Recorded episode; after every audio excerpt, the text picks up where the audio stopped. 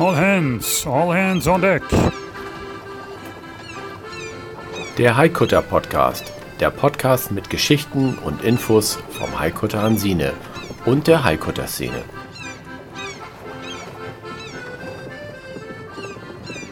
Klar zum Anlegen.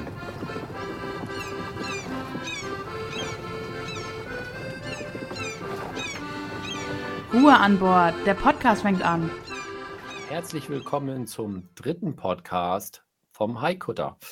Beziehungsweise Haikutter Podcast, so halten wir das ja eigentlich. Aber gut, wir müssen uns da noch ein bisschen reinfuchsen, ist erst die dritte Sendung. Äh, wie gesagt, ich bin der Stefan und mir gegenüber sitzt der. Der Markus ist auch wieder dabei beim Ja. dritten Haikutter Podcast. Ja, siehst du, du hast es richtig gesagt. Ja, okay, ich habe es auswendig gelernt, ja. Ich schneide das jetzt nicht raus. Lass uns ruhig mal drin. Ein bisschen Spaß muss auch mal dabei sein, logischerweise. Gut.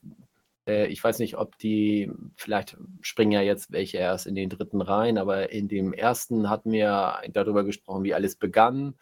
Äh, dann hatten wir in der zweiten äh, Folge hatten wir dann mal die Fa- Familie Smith noch mal ein bisschen, ähm, ja, wie, wie wollen wir es nennen, äh, besprochen äh, was die so alles erlebt hat mit diesem Schiff. Und äh, jetzt sind wir eigentlich so ein bisschen von äh, Sebi äh, mit der Überführung äh, zugange. Und ich glaube, wir wollten heute ein bisschen darüber sprechen, wie wir das Schiff letztendlich von seinem Standort, wo es mehr als äh, 15 Jahre, hatten wir jetzt gesagt. Nee, es waren 25 Jahre, Stefan. 25, von genau. daher- Also knapp die 10 Jahre geschenkt. Mit Zahlen kann ich es immer nicht so, sorry, ja, aber kein Problem. Geburtstage kann ich mir auch immer schlecht merken. Selbst meinen eigenen weiß ich nicht manchmal. Aber gut, für den 25 Jahren dann entsprechend, äh, wir das dann uns rübergeholt haben, dann äh, bis zum Egersund, glaube ich, war das, ne? Oder? Ja, unser, unser äh, Endziel war Egernsund gewesen, aber da ist ja zwischenzeitlich noch ein bisschen was passiert. So schnell ist man von Sebi nicht in Egernsund, vor allen Dingen nicht mit einem Schiff, was eigentlich ein halbes Wrack ist und wo mehr Wasser reinläuft wie sonst was. Also da gibt es noch ein bisschen was zu erzählen. Ja, gut. Dann würde ich sagen, äh, fang doch mal bitte damit an, wie wir, glaube ich, den ersten Schlepper zum Verzweifeln gebracht haben und wie es dann Naja, weiterging. Ich sag mal, den Schlepper haben wir nicht zum Verzweifeln gebracht, der hat eher uns zum Verzweifeln gebracht. Wir hatten ähm, in ähm, Selby jemanden gefunden, der ein kleineres, ja, was heißt kleineres, Also, schon etwas größer, also ein ein Schleppschiff hatte mit zweieinhalbtausend PS Maschinenleistung, ähm, der halt kleinere Schuten hin und her versetzt hat und so weiter und so fort. Den haben wir angequatscht und haben gesagt, hör mal, wäre es möglich, dass du uns ähm, mit deinem Schlepper bis nach Egernsund schleppen könntest? Sagt er, okay, ich lass mich mal gucken. Wir sind uns irgendwann handelseinig geworden und äh, haben dann im Prinzip den ersten Versuch gestartet. Ähm, damit das überhaupt funktionierte, haben wir den Rumpf von außen mit ein paar Platten zugenagelt und äh, geguckt, dass die Kalfatnähte noch so halbwegs in Ordnung waren, dass wir überhaupt diese Fahrt, die eigentlich geplant war für sieben, acht Tage, mh, überstehen können. Das war jetzt über der Wasserlinie, oder? Ja, über der Wasserlinie. Unter der Wasserlinie sah es also noch so aus, äh, so viel Wasser haben wir gar nicht gemacht. Das war okay gewesen. Wir haben aber auch die Auflage für den Schlepp bekommen, dass wir äh, mindestens sechs Pumpen an Bord haben müssen, äh, mehrere Generatoren, also eigentlich alle Systeme redundant ausgelegt, falls da irgendwas, wie man so schön sagt, in die Hose gehen sollte. Gut, lange Rede, gar keinen Sinn. Ähm, wir haben alles installiert und ähm, dann kam der Schlepper Rasmus, hat uns dann äh, an die Leine genommen und die Fahrt ging los. Ähm, die ersten Seemeilen waren ganz okay gewesen. Es war relativ äh, ruhiges Fahrwasser. Wir stellten aber relativ schnell fest, dass der Schlepper, der war von zwei Schrauben angetrieben, doch relativ viel ähm, ja, Schraubenwasser gemacht hat, was uns immer ordentlich auf dem Bug ähm, drauf gestanden hat. Ja. Und dabei ist dann die eine oder andere Kalfatnaht fliegen gegangen. Ähm, das hatte zur Folge gehabt, dass wir immer mehr Wasser gemacht haben. Die Pumpen liefen also Stund um Stund und ähm, wir haben das Wasser eigentlich nicht mehr aus dem Rumpf rausgekriegt und mussten dann kurzerhand ähm, die ganze Aktion abbrechen und sind dann ähm, bis zur Hobro-Werft in die Stadt Hobro geschleppt worden, wo wir dann Hansine ja, zwischengelagert haben, beziehungsweise festgemacht haben, um erstmal die ganzen Schäden zu beseitigen, um zu gucken, was ist da überhaupt los, wie kann das überhaupt weitergehen. Ja, das ist ja schon mal eine, eine Geschichte selber. Ich meine, ich habe mal geguckt gerade, so von Hobro bis Egersund sind mit dem Auto 239 Kilometer. Ich sag mal, Mhm. per Schiff werden das mit Sicherheit ein, ein paar, paar Kilometer mehr sein. Also da gehe ich mal von aus. Ähm, das ist schon eine ganz schöne Strecke bis da unten runter. Und ihr habt es jetzt tatsächlich erstmal bis nach Hobro geschafft, ne? Genau, da mussten wir also wirklich ähm, die ganze Aktion unterbrechen, weil wir festgestellt haben, dass der Schlepper Skornsund, der war einfach zu stark gewesen. Möglicherweise war die Leinenverbindung auch zu kurz gewesen zwischen Schlepper und Hansine. In jedem Fall hat es uns den ganzen Bug ähm, so weit zerlegt, dass wir da keine, keine ähm, ähm, Kalfatnähte mehr drin hatten und äh, ja, das Wasser eigentlich oberhalb der Wasserlinie durch die Planken durchlaufen konnte. Das war natürlich auch zu viel für unsere sechs Pumpen. So haben wir dann erstmal ähm, ein paar Wochen da gelegen und überlegt, was können wir machen. Auf der Hobro-Werft sind wir dann hingegangen und haben den Rumpf von außen mit ja, Hartfaserplatten beschlagen, dass äh, im Prinzip Schraubenwasser oder überhaupt Bugwasser nicht mehr direkt auf den Nähten draufsteht, sondern von diesen Platten abgeleitet wird. Parallel dazu haben wir noch ein paar Pumpen besorgt und noch den einen oder anderen Generator, um noch mehr äh, Leistung, also Pumpleistung zu bekommen für den Fall der Fälle. Parallel dazu haben wir uns umgeschaut, ob wir jemanden finden, der uns möglicherweise mit einem kleineren Schiff oder mit einer anderen Möglichkeit schleppen kann. So sind wir dann irgendwann auf Hans Erik gestoßen mit seinem kleinen Fischereifahrzeug Rasmus, der gerade nicht allzu viel zu tun hat im Fischfang, hat gesagt, Mensch, ich finde das eine coole Sache, das machen wir. So, dieser kleine äh, ja, Fischkutter, der hatte wesentlich weniger Leistung gehabt, ich glaube sowas um die 150 PS, nur eine Schraube und wir haben eine ellenlange Leine ausgelegt, ähm, damit da nichts passiert. Also, ähm, ich muss da vielleicht noch mal ein äh, äh, mal kurz reingehen.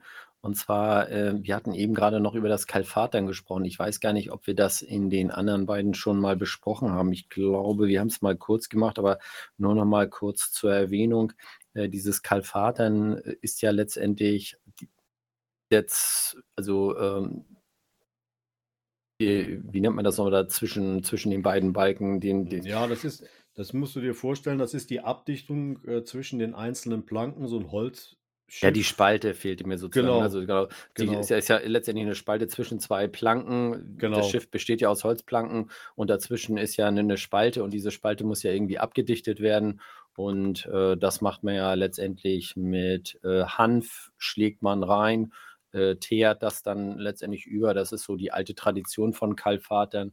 Ich glaube, bei neueren Schiffen kann man es dann noch ein bisschen anders machen. Und da das Holz ist, kann man es ja leider nicht schweißen wie bei Metallschiffen. Und aus dem Grunde ähm, muss das natürlich kalfatert werden. Und was noch dazu kommt, ist, glaube ich, dass äh, Unterschiff durch die Feuchtigkeit eigentlich die ganze Zeit äh, dieses äh, Hanf äh, entsprechend sich ausgedehnt hat und sowieso dadurch eine Dichtigkeit gebracht hat. Im oberen Bereich, wo natürlich kein Wasser normalerweise rankommt, äh, trocknet das ja irgendwann aus und dann hat man natürlich ein paar Luftspalten. Und wenn jetzt natürlich, das Schiff hat ja eine ganze Zeit, glaube ich, ge gelegen, immer mit der gleichen, äh, ja, ich sag mal, dem gleichen Niveau im Wasser. Und dadurch, dass, dass ihr jetzt geschleppt habt, ist ja letztendlich eine Bugwelle gekommen und äh, dadurch ist natürlich das Wasser höher gekommen, als es sonst normalerweise hätte, wenn es steht. Und ich glaube, das ist das Problem gewesen, dass dann natürlich die Nähte, die jetzt über Wasser gewesen sind, äh, vollgelaufen sind oder das Wasser Ja. da reingelaufen ist. Ne? In der Tat, das war das Problem gewesen. Du hast das schon recht äh, richtig erklärt. Ähm, Schiff hat halt gelegen, die Planken waren ausgetrocknet, die waren rott gewesen und ähm, oberhalb der Wasserlinie war im Prinzip mit der Abdichtung nicht mehr allzu viel los. Die hatte auch keine Chance mehr zu quellen, weil einfach nichts mehr vorhanden war, weil sie ziemlich verrottet war, also auch die Stärke im Prinzip des Materials abgenommen hatte. Und das war eins der Hauptprobleme gewesen. Im Heckbereich oder Mitschiffsbereich, da haben wir so gut wie kein Wasser gemacht beim Schleppen. Und der Bug, das war halt äh, die Position oder die Stelle am Schiff gewesen, wo wir halt die meisten Probleme hatten. Ähm, Die konnten wir aber auch in den Griff kriegen, eben als wir Hans-Erik mit seinem Rasmus äh, davor hatten, eben weil er so gut wie kein Schraubenwasser gemacht hat, ging das Ganze dann wesentlich entspannter ab. Und wir haben natürlich auch zusätzlich Tage ausgewählt, ähm, wo die See sehr ruhig war. Also wir hatten auch nur eine, eine ähm, Erlaubnis gehabt zum Schleppen bis maximal Windstärke 3. Alles, was drüber gegangen ist, hatten wir Schleppverbot, also hätten uns irgendwo festknoten müssen. Ja, okay. Also ihr seid jetzt äh, schon dann Hobro losgefahren. Äh, wie viele Pumpen hattet ihr jetzt an Bord gehabt? Also mittlerweile hatten wir acht funktionierende Pumpen gehabt mit 230 Volt. 230 Volt Pumpen und hatten ähm, insgesamt vier Generatoren an Bord gehabt, so dass man sagen konnte, okay, wenn einer aussteigt, dann kann der nächste noch die Pumpe übernehmen. Es war also alles sowas von redundant ausgelegt. Aber trotzdem müssen wir sagen, die acht Pumpen haben uns gut geholfen als wir dann zum Schluss in Egersund ankamen, da taten es noch vier, der Rest war im Eimer gewesen. Die haben es halt nicht durchgehalten. Also die waren die ganze Zeit am Laufen gewesen, ja, ja. mussten also, laufen, weil das trotzdem, obwohl ihr das abgedichtet habt, trotzdem äh, Wasser reingelaufen war, oder wie? Ja, du musst dir das so vorstellen, in dem Moment, wo du eine Platte darüber schlägst, über das Ganze, ja, dann ist an den Plattenstößen ist immer noch genügend Luft und äh, zwischen den Planken ist ja nichts. Da, da war ja nichts mehr. Ja. Und deshalb läuft da immer lustig das Wasser rein. Und äh, ja, du musst halt sehen, dass die Geschwindigkeit angepasst ist und dass du den Rumpf auf einem Niveau hältst, dass dann nicht noch mehr Wasser eindringt und dass die Pumpleistung immer das übertrifft, was du reinbekommst. Ne? Und das ist halt dieses, ein bisschen tricky. Ähm, anders ging es aber leider nicht, weil auch die, die finanziellen Mittel zu dem Zeitpunkt noch nicht ausreichten, um zu sagen, okay, lass uns den Rumpf irgendwo anders äh, auf einer anderen Werft aufbauen. Nein, wir hatten zwischenzeitlich einen Vertrag in Egersund gemacht und äh, damit war es klar, dass Hansine dahin musste. Okay, wie viele wie viel Personen waren äh, während der Überfahrt an Bord gewesen? An Bord waren drei Personen gewesen. Drei Personen. Und der Schlepper ist die ganze Zeit gefahren. Also ihr habt da nicht Genau. irgendwie Sonnenaufgang losgefahren und Sonnenuntergang dann äh, irgendwo wieder einen Stopp gemacht, sondern ihr seid die richtig dann so ein paar Tage da durchgefahren, oder wie? Nee, durchgefahren nicht. Also wir sind wirklich in der Tat nur im Tageslicht gefahren, weil das Risiko einfach zu groß war und wir hatten auch keine Genehmigung gehabt, äh, nachts zu fahren. Äh, das Risiko war einfach zu groß mit dem, mit dem maroden äh, Rumpf. Wenn da etwas passiert in der Nacht, äh, bist du unbeholfener, du siehst weniger, ähm, du hast halt mit ganz anderen Problemen zu tun. Und deshalb war ganz klar von der Seeberufsgenossenschaft, pass auf Leute, wenn ihr das macht, äh, ihr habt die Absolution, aber bis Windstärke 3 und bitte im Tageslicht. Alles andere indiskutabel. Der Falter, da muss man aber auch Eier haben, ne? Hm. Anders geht's. Ja gut, ein bisschen Abenteuer muss ja sein. Ne? Ja, das, das ist wohl wahr, wir ja. sind ja jetzt gerade erst am Anfang. Ne? Ja, wohl wahr, ja. Ja. Wir haben ja noch so einige Spezien dann entsprechend Hm, später. Genau. Also es wird nicht langweilig bei uns, das kann ich euch noch schon mal versprechen. Entsprechend. Gut, also vier Pumpen haben dann bis zum Schluss noch durchgehalten und ihr seid dann tatsächlich in Egernsund angekommen, oder wie? Ja, wir haben, äh, wir haben natürlich das Wetter abgepasst. Wir mussten zwischenzeitlich natürlich pausieren, weil auch mal der ein oder andere stärkere Wind aufkam und der Wellengang halt höher war. Und äh, wie gesagt, das ist alles risikobehaftet. Wenn dir da was passiert, du hast äh, nicht wirklich ähm, Ahnung, kann das sein, dass hier eine Planke durchbricht, weil du noch nicht weißt, hundertprozentig, was da unten los ist. Also von daher sind wir auf Nummer sicher gegangen. Und am Ende des Tages äh, hat diese ganze Aktion dann sieben oder acht Tage gedauert, äh, um von Hobro dann nach Egernsund auf die Werft äh, von Christian zu kommen. Ähm, dort war schon alles vorbereitet, dass das Schiff auch sofort aus dem Wasser rausgeholt wurde und auf den Stapel drauf kam, äh, um da kein weiteres Risiko einzugehen, dass es möglicherweise noch an der, an der Pier oder am Steg auf einmal sinkt. Wahnsinn. Das hat ja schon mal, ich glaube, das alleine hat ja schon mal ein paar Euro gekostet. Also ich meine, der, der Schlepper muss ja auch nochmal wieder zurück. Ne? Ich meine, der fährt ja nicht nur da in die eine Richtung und holt sich dann einen neuen Auftrag, sondern er hat wahrscheinlich nur euren Auftrag gemacht. Und Ja, wir, wir hatten ihn, wie gesagt, angesprochen gehabt ähm, und sind uns da handelseinig geworden. Er hat da im Prinzip ja äh, einen guten Kurs aufgerufen und äh, zu dem Zeitpunkt, als wir das, äh, das Boot verholt haben, war jetzt auch nicht gerade so viel Fischfang angesagt. War für ihn ein netter Nebenverdienst und er, muss ich wirklich sagen, ist uns auch sehr entgegengekommen. okay. Haben wir mit dem noch Kontakt? Nee, also ich, ich habe keinen Kontakt mehr und da muss ich auch wirklich sagen, zu dem Zeitpunkt hatte Wolfgang da eher die Finger an der Pastete gehabt wie ich. Also der war Ja. enger verbunden mit, äh, mit Hans-Erik wie ich. Ah, Okay. Gut. Ja, das war ja schon mal eine spannende Geschichte, glaube ich. Ich glaube, wir werden da auch mit Sicherheit mal ähm, ein paar Fotos posten. Ich glaube, ein paar sind sogar schon auf unserer Webseite drauf. Äh, www.heikutte-hansine.de. Äh, wir werden mit Sicherheit auch da jetzt mal so nach und nach ein paar äh, interessante Fotos bei Instagram dann mal posten. Und äh, da kann man sich das dann mal anschauen, wie das Schiff ausgesehen hat, als wir es rübergeschleppt haben. Ich hatte ja gesehen, da gab es sogar noch, ein- irgendwie musste man durch eine Brücke noch durch, irgendwie, eine Klappbrücke oder so, ne? Mm, Genau, Oder das ist, Schleuse oder was war das nee, nochmal? das ist, das ist die Klappbrücke, ähm, die ist vor Egersund im Prinzip. So, das ist, das war ja die letzte Bastion, wo wir durch mussten. Im Mhm. Prinzip waren wir nicht das Problem, ja doch, wir waren noch das Problem, weil unser Hauptmast noch, äh, noch stand. Weil unterwegs, das habe ich noch gar nicht erzählt, äh, ist noch Folgendes passiert, ähm, als der Wellengang etwas stärker wurde. Also wir haben die Windstärke 3 nicht wirklich großartig überschritten. Äh, gab es auf einmal einen, einen fürchterlichen Krach und äh, wir haben den Besanmast verloren. Der ist uns dann in Deckshöhe abgebrochen, weil ja ein maroder Beschlag beziehungsweise ein äh, marodes äh, Seil beziehungsweise eine Leine gebrochen ist. Und dann hat er sich Richtung Wasser verabschiedet und der musste dann auch noch abgeborgen werden. Das heißt, wir haben ihn aus eigener Kraft nicht auf Deck bekommen, weil der Mast ja Gewicht von Ja. roundabout 350, 400 Kilo hat. Und so hatten wir dann auch noch ähm, vier Tage einen Mast im Schlepp gehabt. Also das heißt vorne der Schlepper, Hansine in der Mitte, der Großmast, der stand noch. Der Besanmast ist fliegen gegangen, den hatten wir dann hinter uns gehabt und kam dann mit diesem Schlepptross. Ja, Also Treibanker sozusagen. genau, das war das Ganze, hat das Ganze dann auch noch etwas verlangsamt. Aber es war die einzige Möglichkeit, ähm, ja, den Mast dann auch noch mit einer Egernsund äh, zu retten. Ähm, Im Nachhinein kann ich nur sagen, naja, ist eh nichts von übrig geblieben. Am Ende des Tages war das alles nur Schrott. Äh, also da war nichts mehr zu retten, selbst noch nicht mal ein Beschlag.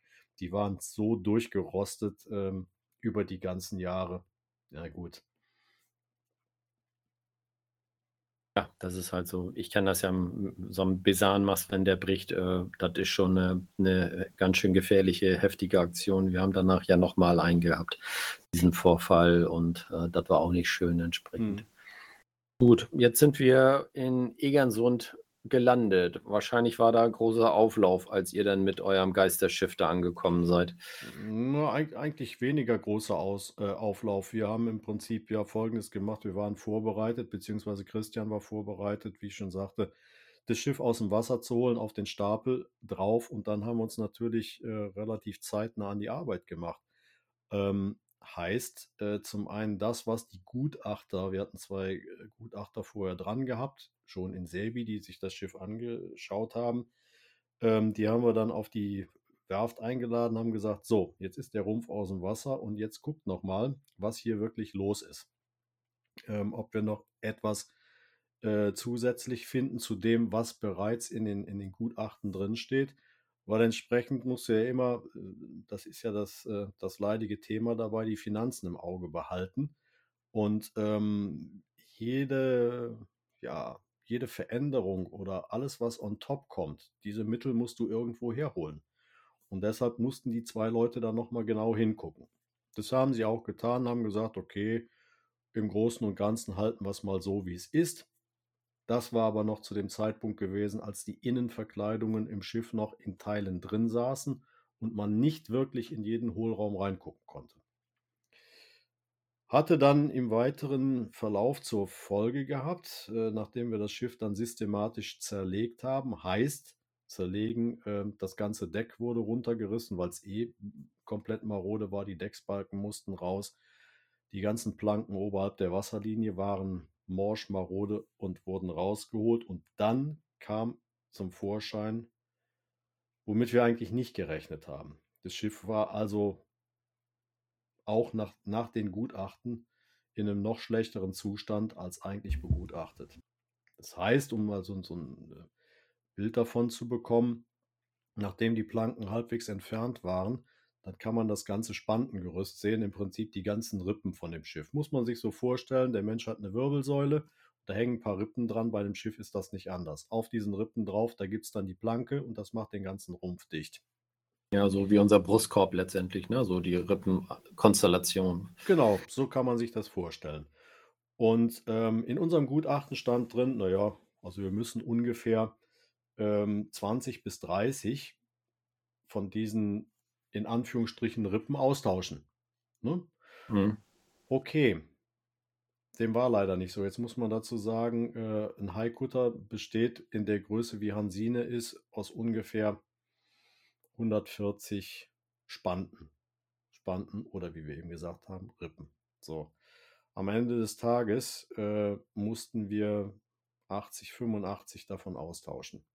Jetzt muss man sich vorstellen, dass diese Spanten, die wachsen halt nicht an jeder Ecke und ich kann in keinen Laden dieser Erde reingehen und sagen, so, jetzt gibst du mir mal da 80 von den Dingern und dann bauen wir die mal eben da ein. Es muss ja alles von Hand angefertigt werden. Das heißt dann automatisch, finanziell betrachtet, oh, da kommt mehr auf uns zu und, und, und, und, und. Dann stellte sich raus, dass der, dass der Achtersteven auch nicht mehr in Ordnung war. Im Prinzip das dicke Holz, wo hinten alles zusammenläuft und das Schiff zusammengehalten wird, musste auch komplett rausgerissen werden. Im Gutachten stand drin, naja, den werden wir noch erhalten können, beziehungsweise ein bisschen beiarbeiten, ein bisschen einschäften und, und, und, und, und. Ging aber alles nicht. So, und dann fängst du dann mal so langsam das Denken an. Wenn, während das Ding zerlegt wird und du siehst ganz einfach, huch, die Aufwände sind dann doch ein wenig höher als eigentlich gedacht. Ja.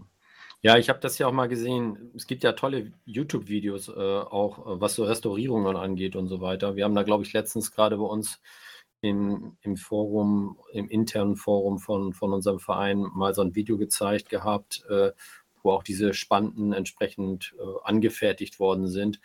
Und das Problem ist ja wirklich, du musst ja jeden einzelnen äh, nachzeichnen, wie er letztendlich gebogen ist, wie er geformt ist und dann aus einem großen Stück Holz dann erstmal entsprechend vorschneiden oder vorsägen so dass es dann einigermaßen die Form hat und dann mit der Hobel und Elektrofräse und was weiß ich dann entsprechend das genau in diesen Shape bringen, wie es dann nachher da wirklich eingesetzt werden kann, so dass es auch dann passt. Ne? Du kannst das Ding ja nicht zu breit machen, nicht zu schmal, weil sonst hast du dann von der nächsten Rippe bis zu dem, wenn du nachher dann draußen die Planken raufsetzt, hast du natürlich dann entweder eine Beule oder du hast äh, ein, ein, Luftloch äh, zu dem Einspannten dann entsprechend. Ne? Das genau. muss ja wirklich sauber abgemessen werden, sodass man also eine Linie oder auch eine gebogene Linie dann entsprechend hat. Dann, und ähm, wenn man sich mal so ein Schiff vorstellt, das geht ja von unten äh, nicht gerade im rechten Winkel V-förmig nach außen, sondern es geht ja gebogen. Also es wird ja unten sehr schmal, wird dann äh, bauchförmig immer breiter nach oben hin. Und von vorne ist es ja genauso, von vorne schmal, bauchförmig nach hinten. Und, dann in diesem äh, vorderen Bereich und auch im achteren Bereich hat man da sehr, sehr viele unterschiedliche äh, Einstellungen zu tätigen dann. Ne? Genau, das sind natürlich äh, enorme Aufwände. Deshalb ähm, machst du im Prinzip, äh, wenn du kein Bootsbauer bist, dann solltest du auch besser die Hände davon lassen. Okay, kann man versuchen, äh, würde aber ewig dauern. Und das sind halt Arbeiten von Spezialisten letztendlich, die tagtäglich nichts anderes machen, die auch das geschulte Auge dafür haben ähm, und wirklich das ein oder andere Bauteil auch wesentlich äh, zügiger und effizienter äh, herstellen können, als du das selber äh, machen kannst. Natürlich, man kann sich alles anlesen. Wir haben unheimlich viel mit angepackt, gemacht, getan. Aber letzten Endes, äh, der Bootsbauer, der seit Jahrzehnten nichts anderes macht, ähm, der hat seinen Beruf gelernt und der, man weiß, also ich weiß jetzt auch, warum der den gelernt hat im Nachhinein. Ähm, das, das ist halt äh, eine völlig andere Welt. In die wächst du rein, du blickst erstmal von, von außen da drauf. Ähm, und nochmal, da geht es natürlich auch äh, knallhart um die Sicherheit wenn da unten irgendwas nicht in Ordnung ist, dann hält das Schiff möglicherweise nicht zusammen und du kriegst halt später Probleme. Deshalb ganz klar ist die Aufgabe des Bootsbauers, der hat es gelernt, der soll es tun. Und so haben wir es auch gemacht am Ende ja. des Tages. Gut. Also Schiffsgutachter war jetzt da gewesen, hat sich das Ganze angeguckt und äh, Businessplan wurde dann, glaube ich, erstellt, ne, Ja, um die den Business- Finanzen und die Sponsoren dann zu bekommen, ne? Ja, Den? Businessplan, den gab es ja schon vorher. Wir haben im Prinzip mit den Gutachten angefangen und haben gesagt, okay, wir müssen erstmal eine Grundeinschätzung haben. Kann das überhaupt funktionieren, was wir da vorhaben, ja oder nein? Kriegen wir das gestemmt? Ähm, die ersten beiden Gutachten sagten ja, unter der Voraussetzung, klar, das, was wir jetzt gesehen haben, ähm, auf der Basis können wir jetzt Businesspläne erstellen, wie das Schiff denn finanziert werden soll in der Rekonstruktionsphase und natürlich später, was passiert auch damit, ähm, wie viel kann es einfahren im Laufe des Jahres etc. pp. Als wir dann auf der Werft waren, waren diese ersten Businesspläne im Prinzip Makulatur gewesen, weil die Aufwände um ein Vielfaches gestiegen sind. Das heißt, ich habe es eben schon beschrieben, es fing mit den, mit den Spanten an. Ähm, wir konnten wesentlich weniger Originalplanken halten als zuerst begutachtet, also die, die Außenhaut vom Rumpf. Was wir wussten, dass Deck, Decksbalken, alles komplett marode war, dass die Masten hinüber sind, eigentlich alles hinüber ist, bis, der, bis auf den Teil des Unterwasserschiffes. Da sitzen im Übrigen auch heute noch Spanten drin, ähm, die seinerzeit 1898 eingebaut wurden. Da gehst du aber auch heute nicht mehr mit dem Bohrer, mit gar nichts mehr dran. Die sind steinhart. Da haust du auch keinen Nagel mehr rein. Da geht nichts mehr. Da kann nur noch gebohrt werden mit Spezialwerkzeug und da müssen auch Spezialschrauben rein. Also ein Schiffsnagel, nein, keine Chance mehr. Um da was festzuhämmern, wie das halt traditionell ist. Geht nicht mehr. Da sitzt noch die Originalsubstanz. Und das ist alles. So, und jetzt müssen wir das Ganze irgendwo zusammenführen und sagen, gut, wir haben einen Plan gehabt, da stand eine Summe X, können wir nicht halten. Wo kriegen wir jetzt die Mittel her? Schaffen wir es überhaupt? Können wir weitermachen? Da gab es dann auch mal kurzzeitig einen Baustopp, ähm, bis wir uns klar waren, ja, so können wir es machen und so schaffen wir es. In der Zwischenzeit oder andersrum, die Zwischenzeit haben wir genutzt, um weitere Sponsoren für das Projekt zu gewinnen und zu begeistern. Unter anderem ein großer Partner, der uns sehr unterstützt hat, war die Boot Düsseldorf. Meint man ja eigentlich nicht, kennt man ja so als Plastikbootsmesse und Motorboot und Gummiboot und alles. Aber Hansine war ein Teil dieser Messe gewesen. Wir konnten den damaligen Messechef davon begeistern und ähm, durften da kostenneutral ausstellen und haben Standflächen bekommen über mehrere Jahre von 120, 150 Quadratmetern, die wir nicht bezahlen mussten, um auf das Projekt aufmerksam zu machen. Das hat uns Mhm. sehr viel geholfen, weil damals war die Messe noch ein Platz gewesen, wo sich wirklich die ganze Industrie auch rumgetummelt hat. Und wir konnten also wirklich ähm, diese Zeit nutzen, um uns dort mit Partnern zu unterhalten, mit potenziellen. Und das Ja. ist uns dann auch im Nachhinein gelungen. Okay. Ich muss noch mal nachfragen bezüglich des Zeitplanes. Ähm, wann wurde das Schiff eigentlich überführt? War das noch 2004 oder war das schon 2005? Nee, das war, war schon 2000, das war äh, 2005 gewesen. Im Sommer dann Ja, irgendwann. genau, genau, Okay. genau. Und euer Baustopp war dann Ende des Jahres oder? Ja, der war praktisch, äh, nachdem das Schiff zerlegt wurde, mh, haben wir gesagt, zum Winter hin, äh, wir stoppen jetzt mal hier, weil wir da, wie gesagt, festgestellt haben, dass die, ja, dass wir neu nachdenken müssen und, und äh, Hm. irgendwo Mittel herholen müssen. Und im Winter äh, finden ja äh, bekanntermaßen die ganzen Messen statt. ne? Genau, die ist ja, glaube ich, im Januar die Boote immer, ne? War Genau, die so? Boot ist im Januar oder Anfang Februar, also Ende Mhm. Januar bis in den Februar rein. Äh, dann gibt es eine Hanseboot und so weiter und so fort, oder gab es zum damaligen Mhm. Zeitpunkt. Ja, und die Zeit haben wir dann genutzt und haben uns vorher schon mit den Industriepartnern mal in Verbindung gesetzt. Wir haben gesagt, Mensch, seid ihr auf der Messe, komm, dann lass uns mal Aug in Aug äh, darüber sprechen, über die ganze Sache. Und so sind wir dann beispielsweise an, an Partner äh, rangekommen, ähm, also die großen Partner, die sich um den Antrieb gekümmert haben. Einmal herzlichen Dank an die Firma MAN und die gleichzeitig äh, ihren Getriebepartner, die Firma ZF, an den Start gebracht haben. Die haben sich darum gekümmert, dass dieses Schiff einen neuen Dieselantrieb bekommt. Ähm, dann ging es weiter. Ich, ein Hersteller, ein Kunststoffhersteller aus dem Westerwald, ähm, der hat uns die Kunststofftanks äh, angefertigt dafür. Ähm, wir konnten Verträge machen mit einem großen Sägewerk im Schwarzwald. Die Firma Jeck ist das, ähm, die uns mit ordentlich Lärchenholz fürs Deck und für die Masten versorgt haben.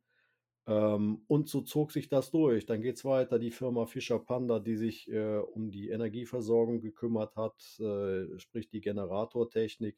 Die Firma Euro-Batterietechnik, die die ganzen Batterien geliefert haben. Und äh, natürlich ein ganz großer Global Player, die Firma Furuno, die uns die komplette Navigation äh, erstmal konfiguriert hat. Also alles, was Navigationstechnik ist, was Radar angeht, was man sich vorstellen kann, was so ein Schiff braucht, das haben die konfiguriert und dann schlussendlich auch an den Start gebracht. Und so sind es ganz, ganz, ganz, ganz viele Partner, die uns da unterstützt haben. Ähm, ohne diese ganzen Firmen und vor allen Dingen Menschen, die dahinter steckten, hätten wir niemals eine Chance gehabt. Genau. Ja, das sind ja auch noch solche Themen, die wir mit Sicherheit auch noch in irgendeinem der Podcasts dann auch noch mal besprechen werden. Äh, Elektrikmaschinen und so weiter und so fort. Das wird auch noch mal eine, eine spannende Geschichte, weil da hat sich auch einiges getan in der, in der letzten Zeit, beziehungsweise in den Jahren und so weiter. Wir haben ja auch noch mal einen Verlust gehabt. Über den können wir dann auch noch mal sprechen, was da noch mal passiert ist. Aber wir wollen ja strukturell dabei gehen und wollen so nach und nach das Ganze mal hier befüttern und besprechen, dann, was das angeht. Gut, äh, Sponsoren. Ähm, die Eigenleistung habt ihr dann, letztendlich habt ihr dann was gefunden, bekommen und habt dann losgelegt mit wie vielen Leuten? Ja, das war immer unterschiedlich gewesen. Also ich sag mal, auf der Werfzeit in Egersund, äh, so wie die Bootsbauer zu, ja, zur Verfügung standen, haben sie halt am Schiff gearbeitet. Und äh, wie du das von einem Hausbau her kennst, äh, arbeitest du in Baustufen. Ne? Ja. Das heißt im Prinzip, okay, Baustufe 1, wir erneuern jetzt im Prinzip die ganzen Spanten und kümmern uns darum, ähm, äh, dass das alles vorbereitet ist. Wenn das abgeschlossen ist, beziehungsweise während dieser Phase sitzt man schon am Tisch und sagt, pass auf, ist dir irgendwas aufgefallen? Was müssen wir ändern oder was kommt als nächstes? Du besprichst Baustufe 2, ist die noch im Plan drin, ist die auch im finanziellen Plan und so hangelst du dich durch, bis du sagst, das Ziel ist erfüllt, was ich mit der Werft ausgemacht habe. Und das Ziel war das gewesen, den Rumpf zu rekonstruieren. Das heißt, den wieder komplett flott zu machen. Äh, vom Unterwasserschiff angefangen bis zu einem fertig verlegten Deck drauf mit einer vernünftigen Reling, mit einem Schanzkleid, mit allem drum und dran. Mit Deckshäusern, äh, mit Einstiegen, mit Leitern, fertig. Das war der Punkt. Auf der Werft wurde nicht über das Rig, sprich die Masten geredet, Rundhölzer, Segel etc. pp., sondern einzig und allein den Rumpf herzustellen. Ähm, und das Ziel, mit eigenem Antrieb die Werft zu verlassen. Das heißt, die Schiffsmaschine plus Getriebe plus Kupplung plus Flansch an Welle und so weiter musste in Egernsund eingebaut werden, damit wir in der Lage waren, äh, mit dem Schiff von dort zu starten dem Rumpf, mit einem unausgebauten Rumpf. Und das haben wir auch dann auf der Werft irgendwann erreicht, dieses Ziel. Wann war das circa? Oder weißt du es genau? Uh, da müsste ich jetzt nochmal wirklich in meine Unterlagen reingucken. Also wir sind im Prinzip äh, in Egernsund gestartet, also 2005 angekommen. Wir sind 2007 gestartet, aufgebrochen von Egernsund dann zu unserem neuen Bauplatz nach Bremerhaven. Okay. Das war in 2007 gewesen und das in der Tat mit eigenem Antrieb. Ähm, haben wir dann den Rumpf rüber geschippert, äh, diesmal auch mit weniger Pumpen. Es waren dann nur noch vier an Bord anstatt acht, ähm, denn der Rumpf war ja komplett neu hergestellt und der war auch sehr dicht gewesen.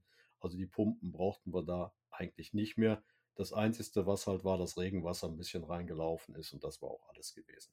Aber das Deck war noch nicht gemacht worden. Doch, doch, das Deck war komplett dicht. Es ah, war im Prinzip, der ganze Rumpf war dicht gewesen, aber es fehlten noch äh, Schie die Schiege Schiebeluken oben drauf. Ähm, hm. Und ja gut, da haben wir dann Plastikfolie drüber gezogen, als es, als es geregnet hat.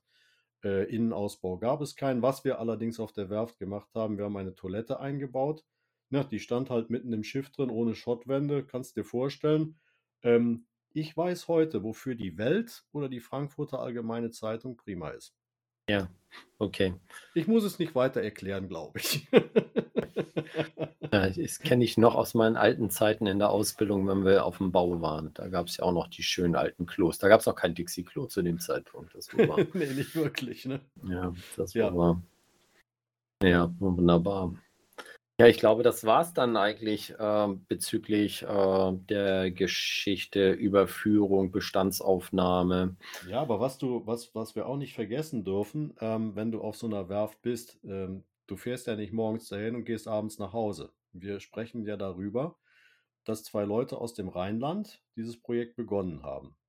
Nochmal zur Erinnerung, ähm, Wolfgang, ähm, der kam hier aus Monheim, das liegt am Rhein, im Rheinland und meine Wenigkeit Bergisch Gladbach direkt an Köln angrenzend. Ähm, das Schiff liegt in Dänemark, in Egersund, vis-à-vis Flensburg. Jetzt fährst du nicht morgens dahin vom Rheinland und abends wieder nach Hause. So, was macht man denn jetzt da? So, ähm, bei Werften ist das halt so, also bei Holzbootwerften, ähm, die haben Bauplätze dabei, die haben auch meistens Platz. Dann haben wir im Prinzip uns irgendwo hier im Rheinland einen billigen Wohnwagen geschossen mit einem ollen Vorzelt dabei Mhm. und haben das Ding dann hochgeschleppt nach Egersund und haben uns da häuslich niedergelassen. Das heißt, der Wohnwagen, der war halt zum Kochen, ähm, dass es ein bisschen warm ist. Du musst dir vorstellen, wir haben da auch im Winter gearbeitet bei eisigen Temperaturen, ähm, wo es am Gefrieren war. Der Wohnwagen war halt unser Zuhause gewesen für die, für die Zeit, ähm, die wir da verbracht haben. In dem Falle muss ich sagen, Wolfgang und seine damalige Frau Liane ähm, haben da wesentlich mehr Zeit verbracht als ich, weil ich noch einem ganz normalen Beruf nachgegangen bin und versucht habe, halt den beiden den Hintern frei zu halten, dass die da oben weitermachen können und dass die Mittel halt rankamen. Und so haben die halt da oben gehaust. Äh, in dem Wohnwagen mit einem Vorzelt äh, im eisigen Winter, mit Sturm, mit Schnee, mit allem drum und dran und an dem Schiff weitergearbeitet. Eine andere Chance hast du da nicht.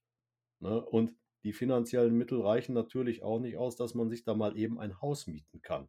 Weil das Geld, das steckst du dann lieber ins Schiff rein, anstatt irgendjemand eine Miete zu bezahlen. Und auf der Werft, ja, bezahlst du halt nichts. Das Schiff steht da und dein Wohnwagen steht da. Und das ist dein Bauplatz. Ja. Ja, das ist natürlich dann das Thema, genau. Muss ja irgendwie auch alles organisiert werden, wenn man da oben nicht wohnt. ähm, Und das ist natürlich auch immer eine lästige Fahrerei von da unten über die A1, äh, dann äh, die A7 hoch bis Dänemark, Dänemark Grenzübergang und dann, ja, ja, das ist immer nicht ganz so einfach dann gewesen. Nee, und deshalb haben wir das dann im fliegenden Wechsel gemacht und haben halt äh, geguckt, dass wir da eine vernünftige Versorgung hinkriegen, auch noch wenn fremde Handwerker von außen äh, dazu kamen und mitgeholfen haben. Dann hat man halt gesehen, passen die noch in den Wohnwagen rein, lässt es das Wetter zu, ab in das Vorzelt rein, wo halt auch Materialien, Werkzeuge und so weiter gelagert waren.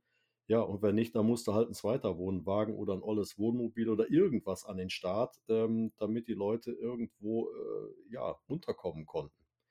Ähm, wir haben uns da aber ganz gut arrangiert. Das hat über die Zeit äh, eigentlich prima funktioniert. Es gab da keine, keine großartigen ähm, Geschichten, wo man jetzt sagt, um Gottes Willen, haben sich die Leute die Köpfe eingeschlagen oder so. Nein, ganz im Gegenteil. Ähm, es gab auch viele schöne Abende, ähm, wo du viel erfahren hast, äh, wo du Leute kennengelernt hast. Ähm, es war eine spannende, interessante Erfahrung.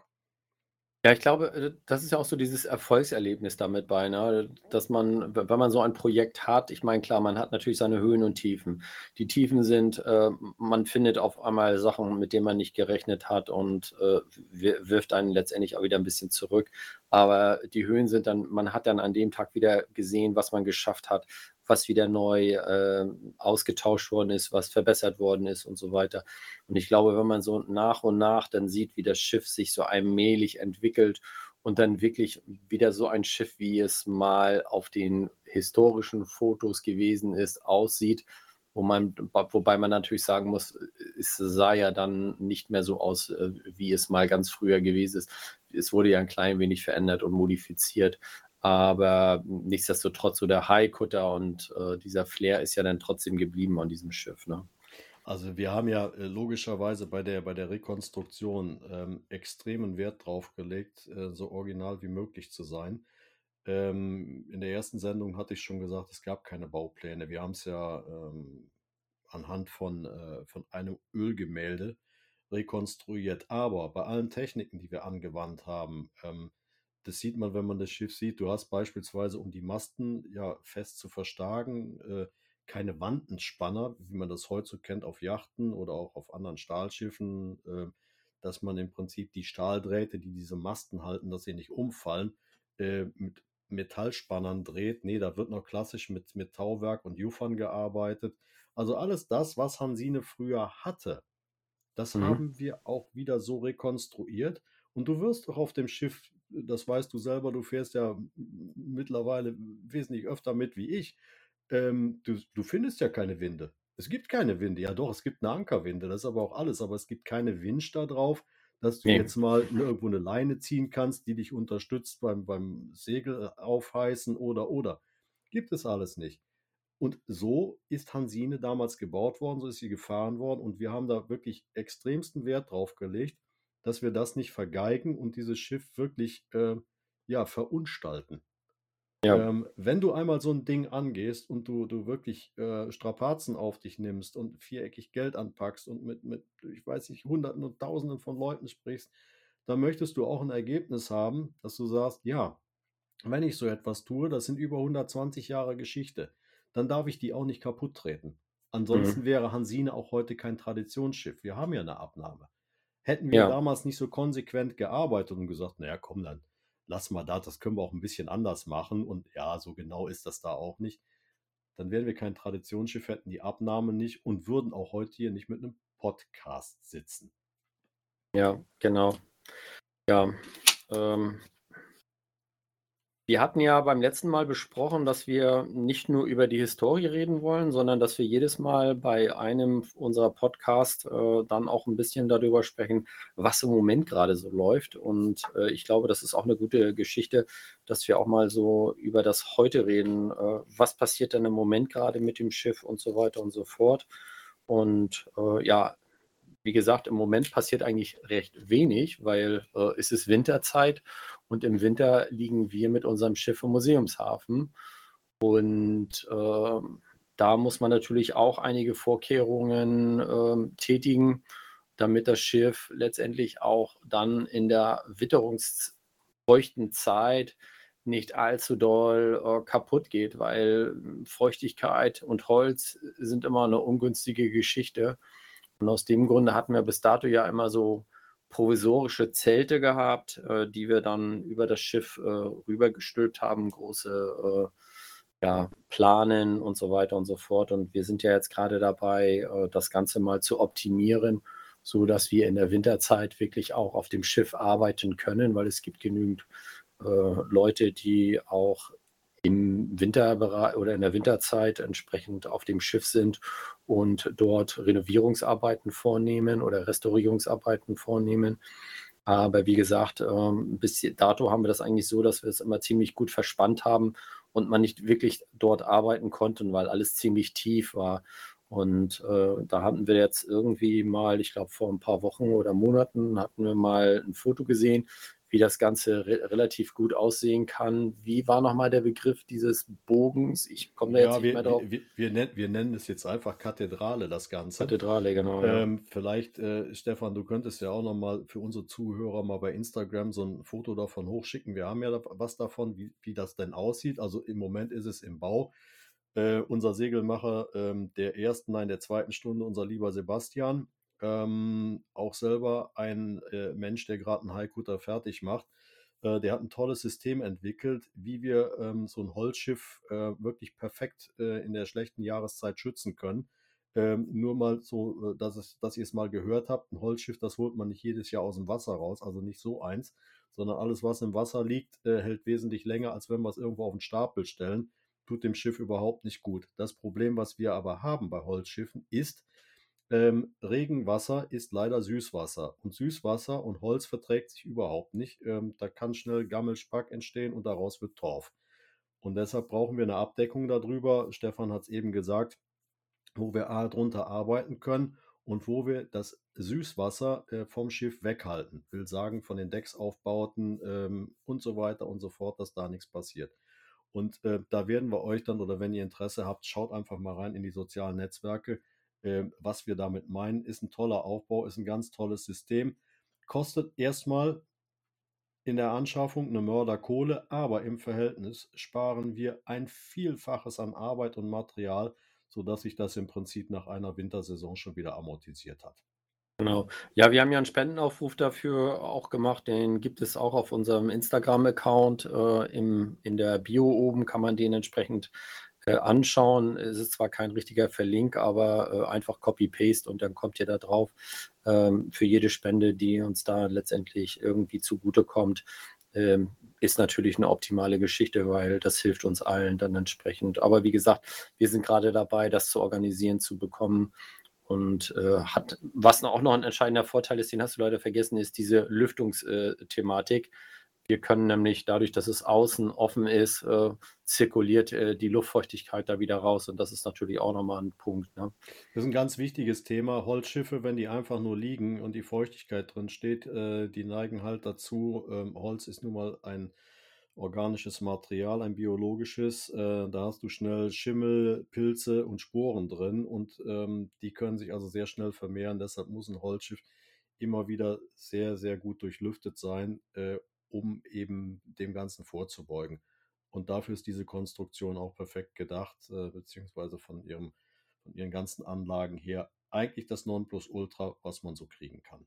Ähm, das war es jetzt eigentlich oh, von unserer Seite wir haben jetzt ja ziemlich lange schon gesprochen und äh, ich würde sagen, wir schauen mal, was wir beim nächsten Podcast, diese äh, Podcast Nummer 4, äh, besprechen werden. Und äh, ja, würde dann ganz kurz auf Wiedersehen sagen. Oder auf Wiederhören, besser gesagt. Ja, sehen tun wir uns ja nicht. Also ich möchte, möchte, möchte mich auch von euch verabschieden. Also wenn ihr weiter euch informieren wollt, äh, schaut in die sozialen Netzwerke rein. Wir sind bei Instagram, wir sind bei Facebook. Wir haben unsere Seite www.heikutter-hansine.de. Stefan, habe ich irgendwas vergessen? Ja, es gibt noch den Twitter-Account, den haben wir auch noch, Heikutter Hansine. Äh, da wird auch ab und an mal was gepostet. Äh, aber wie gesagt, was wir jetzt viel machen, ist Instagram. Dort hauen wir so nach und nach mal ein paar interessante History Pictures rein und äh, gut, ich glaube, nachher im Sommer werden wir bestimmt auch ein paar Live-Dinger mal machen, was dann gerade so eine Aktion ist. Ich freue mich auf jeden Fall schon auf den Sommer. In diesem Sinne, ähm, ihr lieben Zuhörer, bleibt uns treu, haltet uns die Stange und vor allen Dingen bleibt gesund. Bis zur nächsten Sendung. Euer Markus. Ciao, ciao. Tschüss, ciao.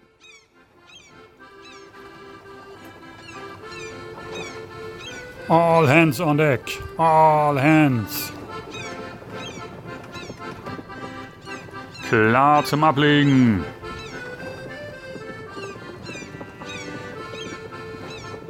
Jetzt aber Schluss für heute.